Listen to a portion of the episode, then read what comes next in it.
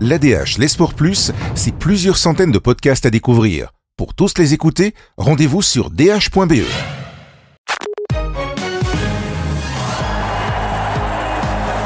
Eric de Faller, on va parler de Wout van Aert. Il a arrêté hein, la saison de route le 18 octobre dernier avec le Tour de Flandre et il va maintenant faire euh, sa rentrée en cyclocross. Alors, comment est-ce qu'il s'est euh, préparé entre les deux et pour ça? Oui, mais en effet, il y a à peine euh, six semaines entre les deux événements. C'est quand même une période relativement courte.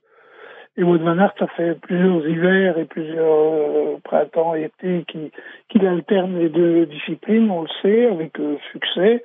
Il est resté une quinzaine de jours sans rouler après le Tour de Flandre. Il avait terminé deuxième, on se souvient, hein, battu de très peu par Mathieu Van Der Poel.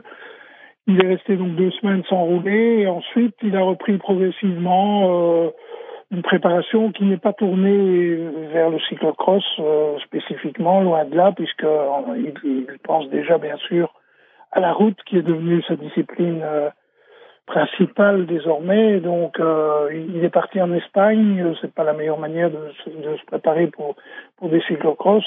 Il a été effectué euh, dans des conditions climatiques sans, doute meilleures que celles qui étaient ici.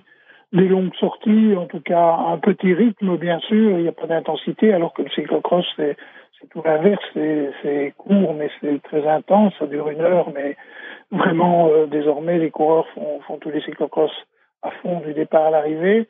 Lui, au contraire, s'est entraîné plus sur le fond parce que mhm. ce qui compte pour lui, eh bien, c'est la saison routière qui commencera en, février-mars. Mhm. Alors, à quoi peut donc quand même s'attendre euh, du coup euh, ici en cyclocross euh, Est-ce qu'on peut s'attendre à de bons résultats?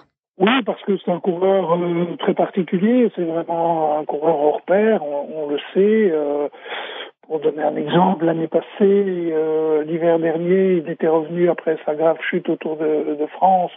Il était revenu fin décembre euh, dans, dans les labourés, dans le cyclocross, et directement il avait pris la cinquième place alors que face à une opposition qui, elle, était vraiment rodée. C'est encore le cas cette fois-ci, bien sûr, puisque la saison de cyclocross, elle a commencé depuis deux mois maintenant.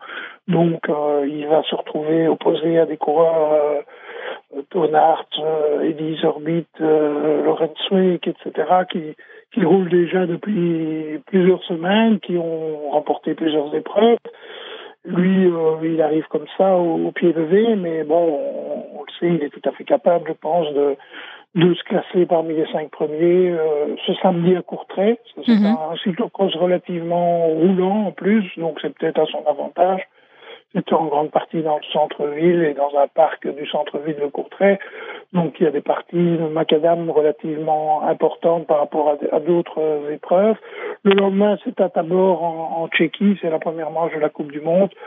On verra là, euh, je n'ai pas d'indication sur la sur le terrain et sur les conditions météo qui ont régné en, en Tchéquie ces derniers temps. Donc je ne sais pas du tout s'il va se retrouver dans un un cloaque de boue, au contraire, sur un terrain peut-être verglacé même. Donc, on verra ça. Mais euh, je pense que dans les deux circonstances, la victoire sera sans doute euh, serait un miracle. Lui-même a d'ailleurs prévenu, il a dit il faut pas m'attendre, euh, ce serait impensable que je, que je puisse concourir pour la victoire tout de suite. Mais bon, mhm. on sait bien que c'est un c'est un gagnant, c'est un gagneur, donc ce qui est il peut nous surprendre. En tout cas, il, il voudra certainement lutter pour la victoire dans les, dans les prochaines semaines. Alors, est-ce que vous avez parlé des premières courses ici? Est-ce qu'ils vont courir d'autres cet hiver?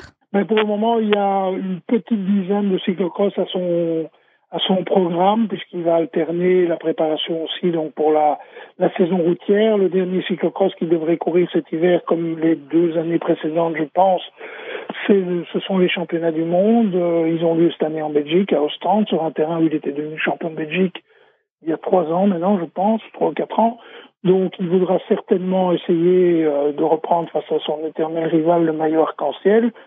Hein, c'est un terrain euh, qui lui convient, avec une partie dans le sable euh, à Ostende. Si, si bien sûr les championnats du monde ont lieu, mais pour le moment, ça semble être le. D'ici là, il va courir dans les deux mois qui qui vont suivre. Il va courir.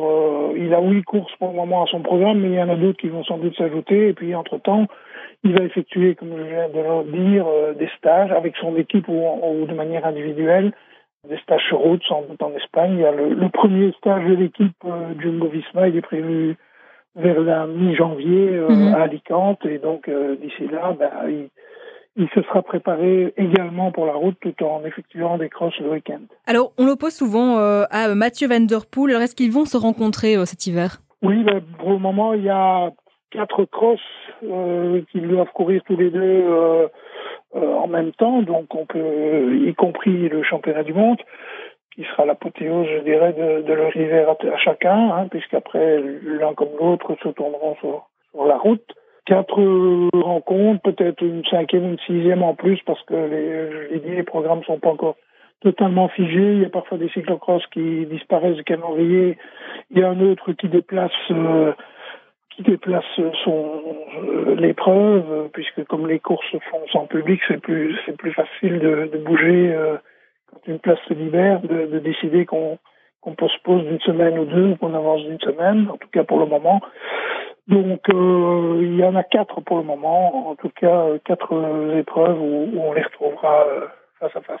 Et on terminera par ce point, hein, puisque rappelons aussi que demain, donc dès ce vendredi, il va recevoir aussi des prix normalement. Oui, il est déjà donc euh, lauréat du Trophée national du mérite sportif au Van Aert, mais euh, ce vendredi, eh il est le grand favori, en tout cas pour l'attribution du, du Flandrien, un trophée euh, que désignent tous les coureurs professionnels belges qui élisent le meilleur coureur d'entre eux, et vraisemblablement, il est quand même le grand favori, le principal favori à sa propre succession.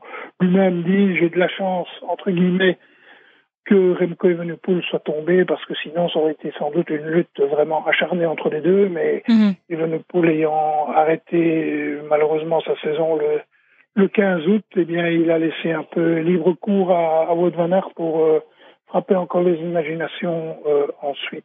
Eh bien, merci beaucoup, euh, Eric De Falleur, pour ces informations. Merci. L'ADH, les Sports Plus, c'est plusieurs centaines de podcasts à découvrir. Pour tous les écouter, rendez-vous sur dh.be.